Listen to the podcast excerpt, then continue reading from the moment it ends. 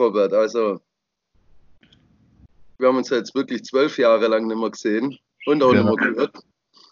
Ähm, unfassbar, was äh, bei dir ja alles passiert ist, wenn man das mal so sieht. Aber da gibt es ja auch in deinem Buch genügend Informationen genau. über das wir auch äh, nachher verlinken und alles drum und dran.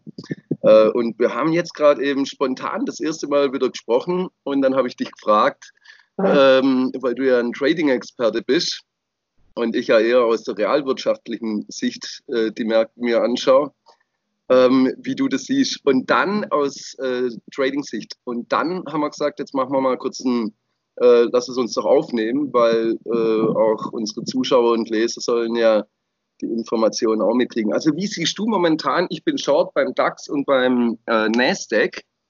Ähm, ja. Wie siehst du die Situation? Äh, wie gesagt, ich komme aus der realwirtschaftlichen ähm, Seite und du bist ein Professional Trader. Ja, also worauf ich achte, das ist immer die Liquidität im Markt und das Volumen. Und dahin, wo die Liquidität sich bewegt, dahin bewegen sich auch die Preise. Also 1992 gab es ja George Soros und Stanley Drunkenmiller, die die englische Notenbank kaputt gemacht haben. Da ging es dann im Prinzip nur darum, wer hat die meiste Kaufkraft, ja. Und die beiden hatten mehr Hebel, mehr Geld als die englische Notenbank. Deshalb konnten sie den Markt zum Einbrechen bringen. Und derzeit der, den größt, die größte Kaufkraft oder die, die größte Liquidität besitzt die amerikanische Notenbank, die Fed. Und ich glaube, also so viel Geld, wie derzeit reingepumpt wird und durch die derzeitige Situation äh, in den USA mit Corona und den Ausschreitungen der, der ja, Black Lives Matter Bewegung, glaub, kann die amerikanische Wirtschaft sich keine einstürzenden Börsenkurse leisten. Das würde, glaube ich, zu viel, viel weiteren sozialen Unruhen führen. Und deshalb wird, wird sehr viel Geld in die Märkte reingepumpt, um sie zu stabilisieren. Und solange das Geld dort reingepumpt wird, äh, gibt es keine Wirtschaftsdaten oder keine fundamentalen Daten, die wirklich irgendeine Rolle spielen. Hauptsache, der Markt bricht nicht ein. Und deshalb bleiben die äh, Märkte erstmal oben und werden stabilisiert. Natürlich wird das irgendwann auch seinen Preis haben und die Märkte werden wieder deutlich zurückgehen, wenn der Geldhand zugedreht wird. Aber momentan sehe ich noch nicht die, ähm, ja, sehe ich noch nicht, sehe ich es noch nicht. Deshalb okay. werden die Märkte stärker bleiben. Okay, was ich halt oder was mir aufgefallen ist, das ist, dass jetzt sehr viele Privatanleger reingehen, vor allem ähm, Robinhood, äh, USA und so weiter. Ähm, und viele institutionelle sind nicht im Markt. So, jetzt haben die natürlich ein Problem, weil die dann auch, äh, auch, so wie ich eher aus der realwirtschaftlichen Perspektive sich das anschauen und jetzt unter Zugzwang kommen, wenn dann die Kunden sagen, ich habe das letzte gerade mal mit einem Institutionellen gesprochen, also mit einem Vermögensverwalter und der hat gesagt, oh scheiße, jetzt kriege ich langsam hier ein bisschen Druck, weil die sagen, warum bin ich jetzt bei Amazon, Tesla ähm, und so weiter nicht mit dabei. Ähm, ja, kommt da jetzt auch vielleicht der Druck für die Institutionellen und könnten sich dann die Institutionellen verbrennen? Oder könnte es auch der andere Fall sein, dass wenn äh, die erste Verkaufswelle kommt, dass dann die ganzen Robin Hoods ähm, erstmal auf den Verkaufsknopf drücken, weil die ja keine Erfahrung haben und dann rausgehen? Ich weiß es nicht. Genau, also es muss erst noch mal ein kleiner Eingriff kommen bis die Großen dann wirklich einsteigen. Wenn sie jetzt wirklich einsteigen und ihr ganzes Geld reinsetzen, dann werden die Märkte explodieren, aber die zahlen nicht diesen ähm, unvorstellbaren Preis, wenn sie wissen, dass es hinterher keine Abnehmer gibt, ja. Der ja. kleine Investor ist immer der Letzte, der, man wartet darauf, bis der einsteigt, damit man seine große Position los wird am Markt und dann dreht der Markt. Genau. die Kleinen sind jetzt investiert und ich weiß, viele Große sitzen noch auf ihrem Geld, aber jetzt momentan einsteigen, ich glaube, das, es muss doch mal einen Rückschlag geben, aber darauf warten sie schon die ganze Zeit. Das kann sich auch noch hinziehen, ja. ja also ich, ich, bin auch mal auf dem falschen Fuß erwischt worden. Ähm, ehrlich gesagt bin ich gerade eben mit äh, privat äh, bin ich mit etwa 50 Prozent im Minus, aber mit einem Monsterhebel ähm, Optionsschein bis äh, 18. Dezember. Deswegen bin ich relativ entspannt. Ähm, oh, ähm, was wird die, oder glaubst du, dass es auch die Auswirkungen hat wegen US-Wahlen, dass der Trump da nochmal mit auf die Tube drückt? Klar, will er keine einbrechenden Kurse haben, ja, bevor, der, bevor die Wahl kommt. Ähm, wie viel Macht er da jetzt wirklich hat, das äh, weiß ich nicht. Also wenn ich auch von meiner Sicht aus sehe, also ich bin der Daytrader, ich äh, handle hauptsächlich amerikanische Futures, S&P, Öl, Gold Und was man halt sieht derzeit ist diese extreme Volatilität im Markt. Das ist wirklich ähm, Wahnsinn. Und auf der anderen Seite auch sehr viel Angst. Ja? Sobald irgendein Gerücht auf den Markt kommt, wie Corona, zweite Welle, brechen die Märkte ein. Dann gibt es wirkliche Verkaufsorgien, die, ich, äh, die es vor zehn Jahren in diesem, diesem Sinne noch gar nicht gab.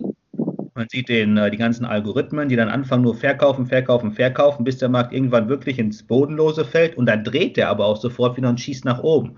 Man sieht, dass unten sehr viel Geld äh, einfach in den Markt reingesteckt wird, um die Kurse zu halten, um sie nicht ins Bodenlose fallen zu lassen. Und das geht natürlich nicht für immer gut. Das erinnert mich wirklich 1992 an äh, äh, Soros und Druckenmiller, als er die äh, Notenbank gesprengt haben. Irgendwann ist auch kein Geld mehr da. Momentan mhm. die Fett noch genug drucken, aber irgendwann müssen sie auch mal sagen, okay, jetzt geht's nicht mehr. Und dann kommt der Massen-Sell-Off. Mhm, das ist ein, interessanter, äh, ein interessantes Stichwort, ähm, wenn es kein Geld mehr auf dem Markt gibt, weil mit Corona ist ja jetzt eine Massenarbeitslosigkeit weltweit entstanden. Ja. Ähm, ich meine, da ist ja ganz schön und gut, dass Amazon ähm, mehr oder weniger sich ein Monopol ergattert. Ne? Und wie heißen die alle? Ähm, Grab äh, Food und also hier in Asien. Ähm, ja ähm, ähm, Delivery irgendwas in, in Europa ähm, und USA. Wenn allerdings ähm, das Geld ausgeht, wer kann dann bei Amazon überhaupt noch konsumieren und so weiter. Also ähm, ähm, und wann kommt dann der große Crash? Und wenn der große Crash käme, ähm, dann ist natürlich auch die Frage, okay, äh, wann werden dann Kurz Kurse auf der Short-Seite äh, nicht mehr erlaubt? Also erinnern wir uns einfach mal an 7-Eleven. Äh, ja. Ich war da live mit dabei. Ich, ich, ich war Short, weil ich mir das angeschaut habe. Ich wusste nicht, worum es geht. Ich bin halt, habe einfach halt mal auf Short-Knöpfe gedrückt und äh, wurde dann ausgesetzt. Also wie siehst du so eine Crash-Situation in der Theorie? wenn es dann mal richtig runterrasselt und dann einfach Short ähm, ähm, Buying and Short Selling nicht mehr erlaubt wird von der Börse. Doofe Frage, aber, aber die ist mir gerade eben eingefallen. Ich meine, doof ist sie nicht, weil, weil ich kann sie mir nicht beantworten. Nee, ich glaube nicht, dass es äh, verboten wird, weil wenn es verboten wird, werden die Leute andere Mittel und Wege finden, das außerbörslich zu machen. Ja, Dann gibt es einen okay. OTC-Markt dafür so wird das ja geregelt, dann machen die Banken die Verträge unter sich und bieten Kunden irgendwelche Konstruktionen an, wie es CFDs ja schon sind. Contracts for Difference ist ja, du kaufst ja gar nicht die Aktie mehr. Du besitzt sie ja. Das ist ja, ja absolute ja. Volksverarsche, diese Sache, muss man ganz ehrlich sagen. Das ist, ein, das ist ein super Geschäftsmodell, um den Kleinanleger abzuziehen. Da könnte ich auch noch viel drüber erzählen. Also das wird es nicht geben, weil es zu viele Ausweichmöglichkeiten gibt.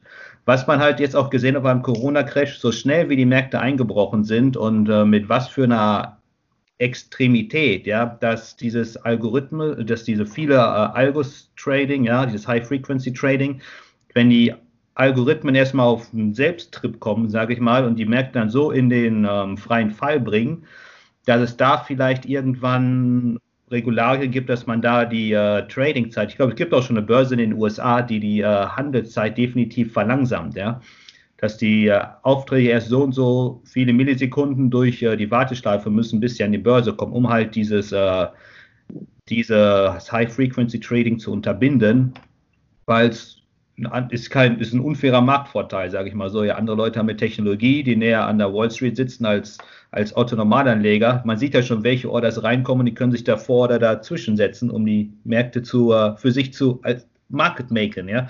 ja, ja, da ja, Market Maker, weil sie einfach die bessere Technologie haben und das ist halt ein technologischer Fortschritt, den wir nicht haben, äh, dass es da vielleicht Regelanpassung geben wird. Wobei, ich, ich weiß es nicht. Für mich als Kleinanleger, weil so bin ich ja auch, ich gehöre ja auch zu denen, muss man ganz einfach äh, gucken, mein Risikomanagement, ja, mit wie viel Geld gehe ich wirklich in den Markt rein, ähm, nicht alles auf eine Karte setzen und schon gar nicht diese Riesenhebel benutzen, die äh, bei den CFD-Brokern etc. einem zur Verfügung gestellt werden auf Knopfdruck, weil das ist ja das, was den Trader, was hinter die Konten auslöscht, sehr schnell. Und dann war wirklich jetzt warten, bis der nächste Einbruch kommt und dann gucken, was ist mein Zeithorizont, ja. Brauche ich das Geld, jetzt brauche ich es nicht und wie lange möchte ich es dann investieren und gucken, dass es ein Unternehmen ist, die wirklich ähm, ja, zukunftsorientiert sind. Dazu zähle ich auch Amazon zum Beispiel. Amazon hat einen super Markt, Konzept, ja. Tesla auch, auch wenn sie teuer bewertet sind oder Apple auch, aber die werden auch die nächste Zukunftswelle weiter mitreiten. Mhm. Aber glaubst du dann nicht, dass, also okay, ähm, ähm, dein Buch geht ja über, über, über deine Erfahrungen und so weiter in China, äh, sehr empfehlenswert. Ähm, bei mir geht es um die Monopolisierung.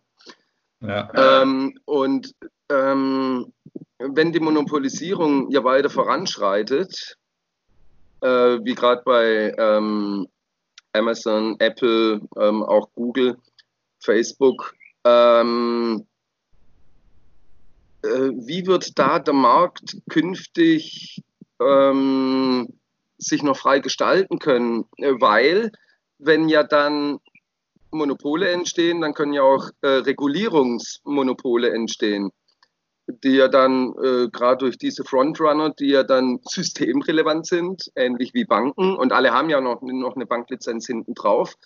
Kann das nicht gefährlich werden? Ich weiß, dass, äh, ich schweife gerade eben aus, aber das ist ja auch ein Gespräch. Es sicherlich die Monopolfrage, äh, wie die Börse an sich ist ja auch ein Monopol. Es gibt ja nur einen Marktplatz, an dem man handeln kann und die regulieren die Preise. Die Investmentbanken, die Großhändler der Aufträge ist ja auch nur ein Monopol. Stimmt. Das ist das Gleiche. Nur, wo wir uns hier in Europa die Frage stellen sollten, ist, wieso haben wir denn keine Amazon? Und wieso haben wir keine Tesla? Weil unsere äh, Investitionsphilosophie ganz anders ist. Wenn du in Deutschland ein Unternehmen gründest und möchtest mal 50.000 oder 100.000 Euro oder sei es eine Million Venture Capital erhalten, da musst du dir wirklich, ähm, das ist wirklich, das ist, das ist nicht einfach, da musst du dir wirklich einen abbrechen, ja. ja. Es ist, es ist, macht überhaupt gar keinen Spaß. Die ganzen Regularien, was man äh, rechtlich beachten muss, es ist wirklich, äh, vergessen. Wenn du in Silicon Valley gehst und du sagst, du hast eine gute Idee, ich brauche Geld, dann kommen die Amis und sagen, hey, ich lege dir mal 50 Millionen auf den Tisch, mach mhm. mal. Und dann haben sie allein schon das Kapital, um zu skalieren und aufzubauen. Dann können sie solche großen äh, Monopole oder Firmen wie Amazon können dann entstehen. Und das okay, ist, was Europa mh. falsch macht. Ja, aber ähm, ähm, ich meine, so blöd, ich weiß jetzt war ich gerade eben politisch, aber ich meine, so doof kann doch ein, ein ganzer Kontinent wie Europa nicht sein und auch Deutschland nicht, äh, dass man alles abschaltet, dass man zum Beispiel ähm, Straf Gebühren für ähm, Diesel, tralala, an Volkswagen gibt, an Daimler gibt, an äh, BMW und so weiter. Und auf derselben Seite ähm, gibt man steuerfreien Platz für Tesla in der Nähe von Berlin, wo die Klimaaktivisten auch noch sagen, das ist gut, dass man jetzt hier mal richtig abholzt. Ist da nicht wirklich alles aus den Fugen? Und äh, ich meine, so blöd können die doch alle gar nicht sein. Was könnte da dahinter stecken? Aber okay, das wird jetzt vielleicht zu politisch. Ja, geht's. Aber man muss gucken, was hat denn, was haben die großen deutschen Autofirmen falsch gemacht? Sie haben sich auf ihrer eigenen, auf ihren eigenen Hochmut ausgeruht und okay. dachten, dass sie mit ihrer Technik äh, weiterhin so überleben können. Und wenn man durch die Lobbyarbeit und die ganzen Arbeitsplätze, die in der Autoindustrie sind, dass man sich darauf ausruhen kann und dem Staat damit im Prinzip ja äh, ein gewisser bisschen äh, unter Druck setzen kann, was die äh, Regelung anbelangt. Aber dann hat man gesehen, dann kommt ein Mann wie Elon Musk und auf einmal hat er eine bessere Idee, besseres Konzept, macht es günstiger und zieht an den Deutschen voll vorbei. Das heißt mhm. nicht, dass ein Auto bauen die Deutschen nicht brauchen, ganz im Gegenteil, das weiß er auch. Aber Autos werden in der Zukunft nicht mehr mit dem, äh, mit dem Diesel betrieben, ja. Der, mhm. der, das ist abgehakt. Nur irgendwann muss der Punkt kommen, wo man es mal realisiert, akzeptiert und sich ändert. Die Welt ist ein Wandel. Wir müssen uns immer anpassen. Und das hat die deutsche Autoindustrie nicht gemacht. Deshalb wird es dann irgendwann mal so enden wie die amerikanische Autoindustrie in Detroit, als mhm, auch okay. gegangen sind. Okay, das aber dann. Aber, Versagen. Ja. Sorry. Das ist deren eigenes Versagen. Ja? Dafür mhm. habe ich auch kein großes Mitleid. Vor allem, wenn man wie äh, Volkswagen die ganze Zeit betrügt, guck mal, wie viel Geld die an Schaden zahlen müssen. Was hätten sie damit an Innovation erreichen können, wenn sie es mal nachgedacht hätten? Aber tut mir leid, dafür habe ich kein Verständnis bei der Sache bin ich voll bei dir. Auf der anderen Seite frage ich mich dann, jetzt da kommen wir ja, ich meine, heute, heute ziehen wir ja alle Sektoren durch. Äh, ich meine, also wie soll es dann aber funktionieren, äh, wenn ähm, Atom- oder Nuklearenergie abgebaut wird, Kohle abgebaut wird und die Windräder ähm, durch diese Primärenergie nicht angeschmissen werden können, um sekundär ähm, oder neue Primärenergie rauszufischen und es keine Batterien ähm, im äh, dunklen Deutschland, zumindest im Winter, ähm, nicht funktioniert, wie sollen dann die ganze, woher soll die Energie kommen, die Elektrizität um, um den Tesla? Ich meine, da, da gab es doch ein, ein, geiles Video äh, aus den USA, wie in einer riesigen Schlange äh, die Teslas ähm, vor der Elektrotankstelle standen. Ich meine, okay, also dann ist doch auch das ein Missmanagement in Europa, dass doch die Infrastruktur nach meiner Meinung überhaupt nicht, äh, überhaupt nicht, überhaupt nicht da ist, oder? Da stimme ich dir auch zu. Also ich, ich bin kein Wissenschaftler, um das wirklich zu, zu beurteilen. Ich glaube auch nicht, dass Elektroautos äh, die beste Lösung sind. Das glaube ich auch nicht von dem, was ich gelesen habe. Nur ganz einfach haben die Amis da wirklich mal wieder einen Markt aufgeräumt. So wie Skype es als erstes gemacht hat mit dem Telefondienst. Mit den traditionellen, mit der Telekom, ja. Es gab ja noch Ferngespräche, Ortsgespräche, das kennen die meisten Hörer ja vielleicht gar nicht mehr. Aber da hat Skype den Telefonmarkt aufgeräumt und revolutioniert. Aber die kamen aus Estonia. ja. Und haben es dann an Microsoft verkauft. Aber ja, da waren auch die Amerikaner wieder schneller, weil sie halt gesehen haben, hey, die Technologie, äh, die schnappen wir uns halt mal schneller. Genau. Also im Endeffekt, klar, hast du ja recht. Äh, ja. Und jetzt die Autos, die werden in der Zukunft äh, durch Software gefahren. Ja, man sieht, das autonome Fahren wird kommen und das Auto ist ein Software-Ding. Im Prinzip die Hardware wird dann nur noch vielleicht von den Deutschen gebaut, aber mit dem Elektromotor gibt es da auch nicht mehr so viel, so viel zu verbessern, wie ich das gehört habe. Mhm. Äh, ob es wissenschaftlich die beste Lösung ist, weiß ich nicht. Es gibt auch noch Wasserstoff. Wie gesagt, damit kenne ich mich nicht aus. Ich weiß aber nur, dass die Amerikaner gezielt solche Monopole wie die deutsche Autoindustrie ganz einfach zerschlagen. Durch Intelligenz und durch richtige Investitionen und auch richtige Marketingarbeit. Mhm. Und da schlafen wir hier. Wie siehst du ähm, äh, die Situation? Also jetzt haben wir die westliche Seite gerade eben. Äh, wie siehst du die Situation des Ausverkaufs Europas an ähm, Asien und an China? Äh, Gerade vor allem äh, Daimler zum Beispiel hat ja ähm, äh, Geely ist drin, äh, BYD glaube ich ist drin und so weiter. Ähm, auch der Mittelstand, Zulieferer werden äh, aufgekauft mit, ich meine, eigentlich ist das ganz einfach, sorry, wenn ich gerade eben ein bisschen aushole. Äh, es ist ja ganz einfach, man druckt seine eigene Währung aus dem Nichts und kauft dann Unternehmen im Ausland, auch in Afrika. Ähm, ich spiele gerade eben auf China ähm, ab. Ähm, ist Europa deiner Meinung gerade eben so das Schlachtfeld, wo sich äh, die USA und China drum prügeln, wer jetzt äh, die hochtechnologisierte und meiner Meinung nach auch hochintelligente Bevölkerung äh, sich den Kontinent schnappen will? Weil so fällt es mir auf. Ähm, ich sag mal, Länder wie China haben natürlich viel Nachholbedarf und die Firmen, die sie hier kaufen wollen, muss man mal fragen, wieso kaufen sie die denn? Die meisten Firmen können sich ja selbst nicht mehr tragen. Ich glaube, es gab ja auch Putzmeister zum Beispiel, die, die Betonmaschinenhersteller, äh, der von den Chinesen aufgekauft worden ist. Ähm, ich, man kann sagen, ja, es ist böse, aber auf der anderen Seite, die Firmen an sich haben vielleicht auch die Wandlung verpennt, ja, muss man jetzt ehrlich mal sagen. Sie haben noch eine Nische, sie wissen aber auch, dass sie nicht mehr wachsen können. Mhm. Wenn die jetzt von den Chinesen zum Beispiel aufgekauft werden, werden die Arbeitsplätze hier erhalten. Klar, die Technologie wird transferiert, aber dadurch kann die Firma und weitere Arbeitsplätze geschaffen werden. Und die zweite Sache, die jeder vergisst, ist, ja, äh, die Firmen werden bezahlt die Eigentümer, die erhalten viel Geld, aber dann haben wir das Geld und was machen die dann mit dem Geld? Die lassen es ja nicht auf dem Bankkonto liegen. Mhm. Die Eigentümer werden es ja auch wieder investieren. Und die Frage ist dann, was es dann investieren werden? Vielleicht in Firmen, die auf einem höheren Level sitzen als die eigene Firma.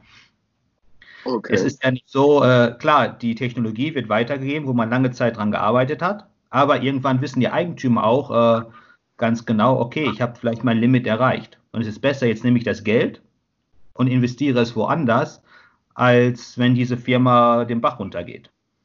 Das muss man, ähm, der Eigentümer verkauft ja nicht ohne Grund. Mhm.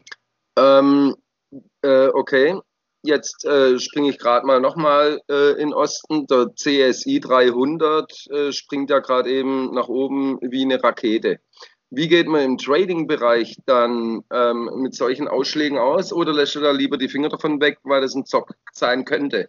Wie gesagt, ich also, kenne mich im äh, Monster Trading nicht aus. Also es gibt äh, drei Bereiche im Trading, die für mich wichtig sind oder worauf ich achte. Das ist zum einen der Preis. Das ist sozusagen das, was wir direkt vor unseren Augen sehen. Dann haben wir die Zeit. Das ist im Prinzip der, das reguliert, wann wir kaufen und verkaufen können. Das dritte ist das Volumen. Wenn ich das Volumen sehe, dann weiß ich, ob der Preis zu dieser Zeit wirklich Akzeptanz gefunden hat oder nicht. Wenn ich sehe, dass die Märkte nach oben schießen oder der Preis schießt nach oben, aber wir haben vergleichsweise kein Volumen mehr.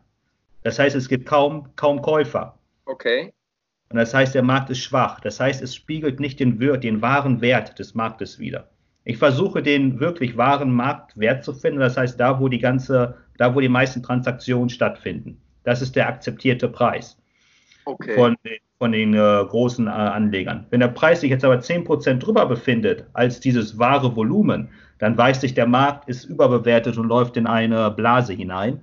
Und dann, ähm, okay, dann ist es Zeit, den Markt zu shorten. Super oder, interessant. Super interessant. Oder auch, wenn der Markt darunter liegt, unter diesem fairen Wert, wie es Warren Buffett ja auch nennt. Warren Buffett erkennt den fairen Wert an Unternehmensdaten, Wirtschafts- äh, für das und die Sektorendaten. Das ist davon, damit kenne ich mich nicht so aus. Womit ich mich auskenne, ist äh, Marktstrukturen, das Marktprofil. Äh, befinden wir uns gerade in einem Trendmarkt, in einem Seitwärtsmarkt oder in einer Übergangsphase? Und wo ist der faire Wert der Preise? Das wird dadurch bestimmt, wo das äh, meiste Volumen zu einem gewissen Preis umgesetzt worden ist. Okay, wie siehst du dann ähm, ähm, die Tatsache, zumindest so wie ich es äh, verstanden habe, äh, dass ähm, gerade, sorry, ich gehe jetzt wieder in den Westen rüber, dass äh, der Dow Jones und Nasdaq insbesondere die Ausschläge nach und vor dem Handel, also auf äh, Futures-Ebene, ähm, hoch oder runtergezogen werden. Äh, weil da besteht ja eigentlich das kleinste Volumen und da entsteht dann der sogenannte Gap. Ähm, und äh, der wird aber häufig nicht geschlossen. Also wie geht man da mit diesen außerbörslichen ähm, Themen um auf der Trading-Seite? Ähm, man guckt natürlich den Handel an, den äh, ETH, Exchange Trading Hours und die RTH, äh, Real Trading Hours, ähm, diese beiden Zeitzonen. Wo wir mhm. haupt oder ich hauptsächlich handel, ist die äh, die Real Trading Hours, ja, von 15.30 Uhr bis 22 Uhr, weil dort ist wirklich der, wird das Volumen gemacht. Und danach gucken wir auch, was der Markt für ein Verhältnis hat. In den äh, vorbörslichen Zeiten sieht man, okay, es gibt Spieler am Markt, ja, Players hier in Europa oder in Asien, die denken, okay, die mit kleinem Volumen den Markt nach oben bringen können oder nach unten, um zu testen, ob diese neuen Preise Gewicht haben. Ja. Es gibt ja auch Wirtschaftsdaten, die vorbörslich in den zu den USA veröffentlicht werden oder in England oder Europa, die mhm. diese Märkte mit und mit nach oben ziehen. Aber dann wird es interessant, wenn diese Preise zum Beispiel mit einem Gap nach oben eröffnen, dann kann man an der Struktur sehen, ob es wirklich äh, neue, ob der faire Wert sich wirklich mit nach oben zieht. Das heißt, die Preise halten sich da und äh, etablieren neues Volumen.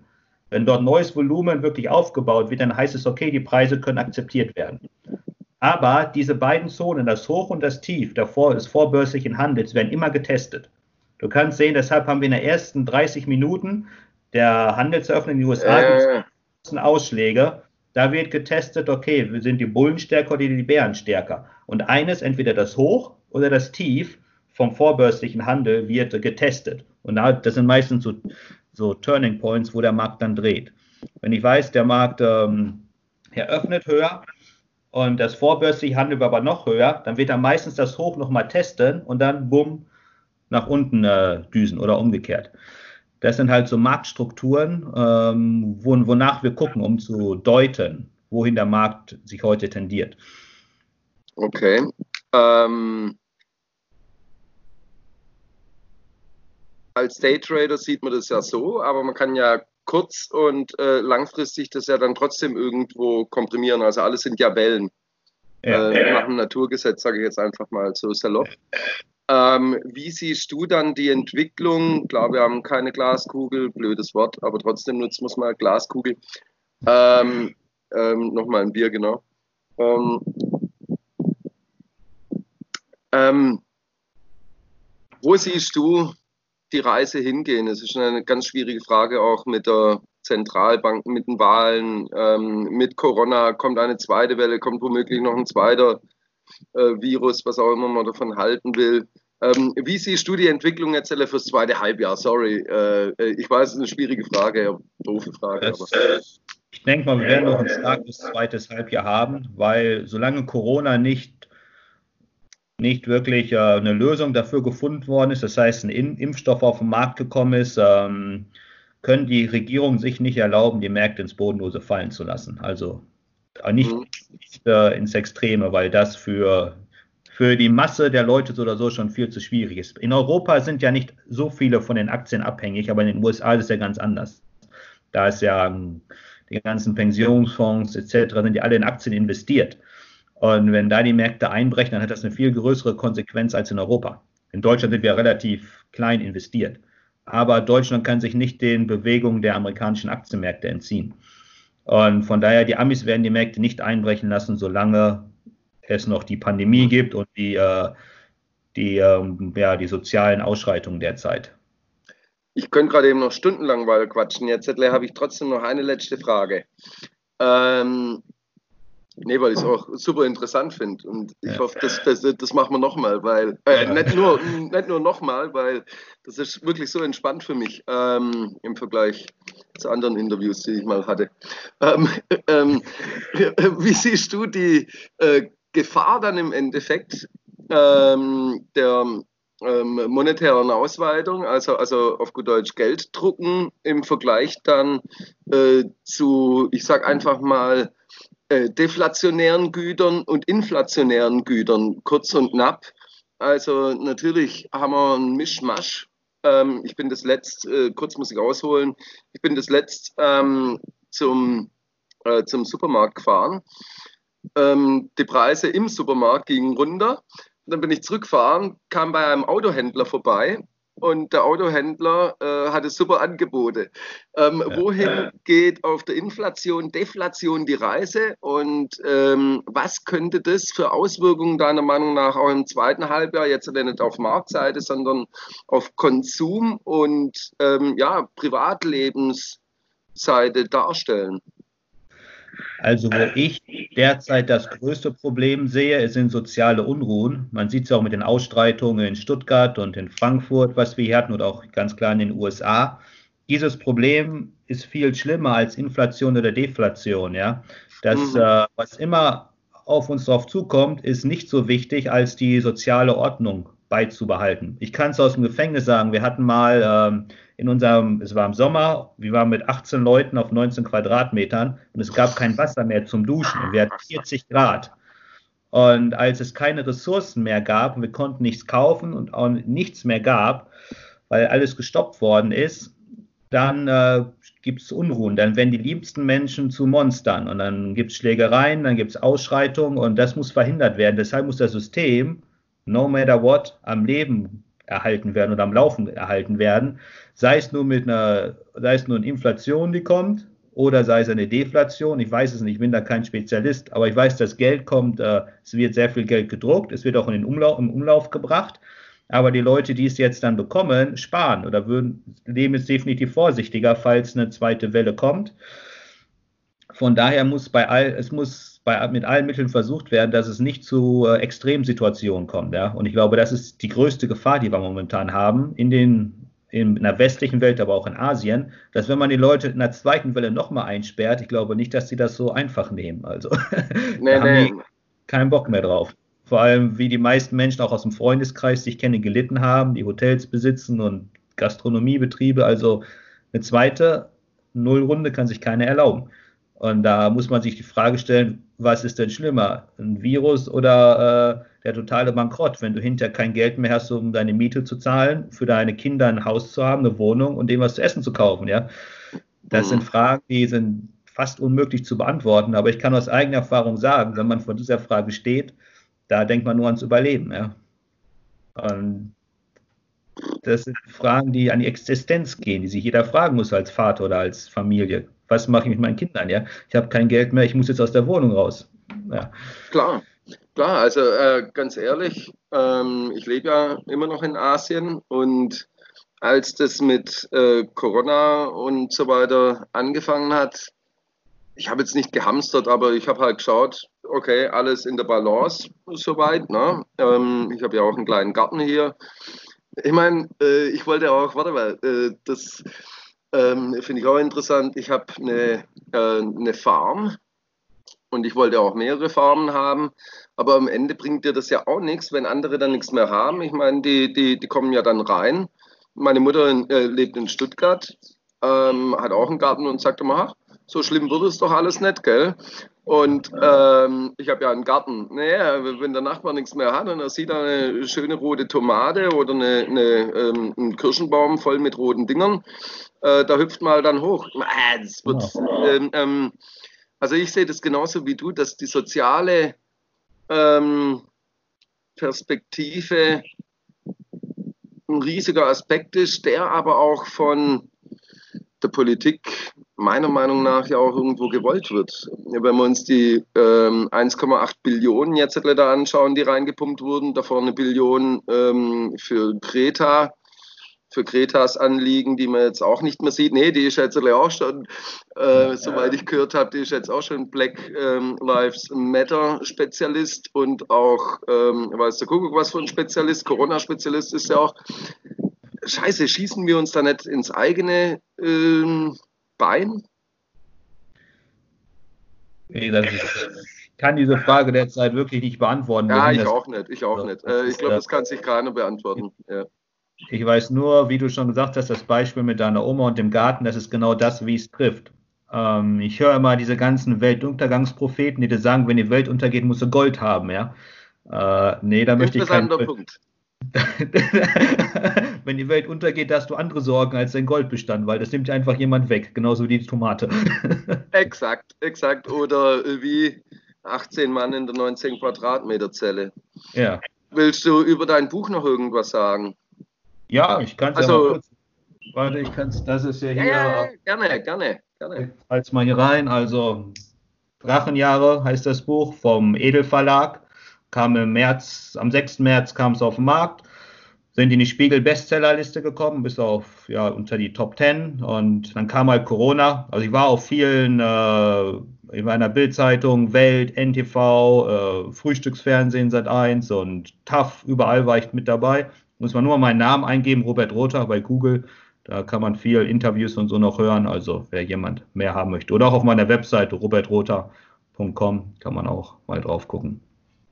Robert, ich habe gerade eben Gänsehaut. Und das am ganzen Körper. Und, und das ist jetzt kein, äh, kein Scherz.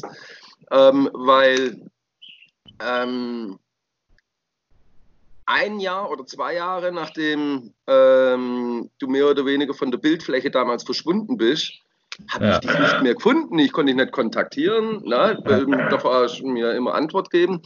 Und irgendwann mal habe ich gedacht, ähm, ja, ähm, lassen wir das mal. Dann ein paar Jahre später habe ich mal gegoogelt, ja, was macht denn eigentlich der gute Robert, gell? Mit ja, seinem ja. Ferrari, äh, Formel 3 Ferrari, glaube ich, war sogar, ähm, in Shenzhen. Ähm, und dann habe ich äh, gerade die ähm, die Berichte darüber gesehen. Ähm, warum hatte ich eigentlich die deutsche Regierung da nicht irgendwie rausgeholt? Oder wie war das? Äh, wir müssen da nicht in die Tiefe gehen. Äh, war auch überhaupt nicht jetzt mein, mein, meine Intention, oder? Ja. wie gesagt, das deutsche Konsulat in Guangzhou hat mich äh, regelmäßig besucht und die haben alles diplomatisch, also so versorgungsmäßig, haben sie für mich getan.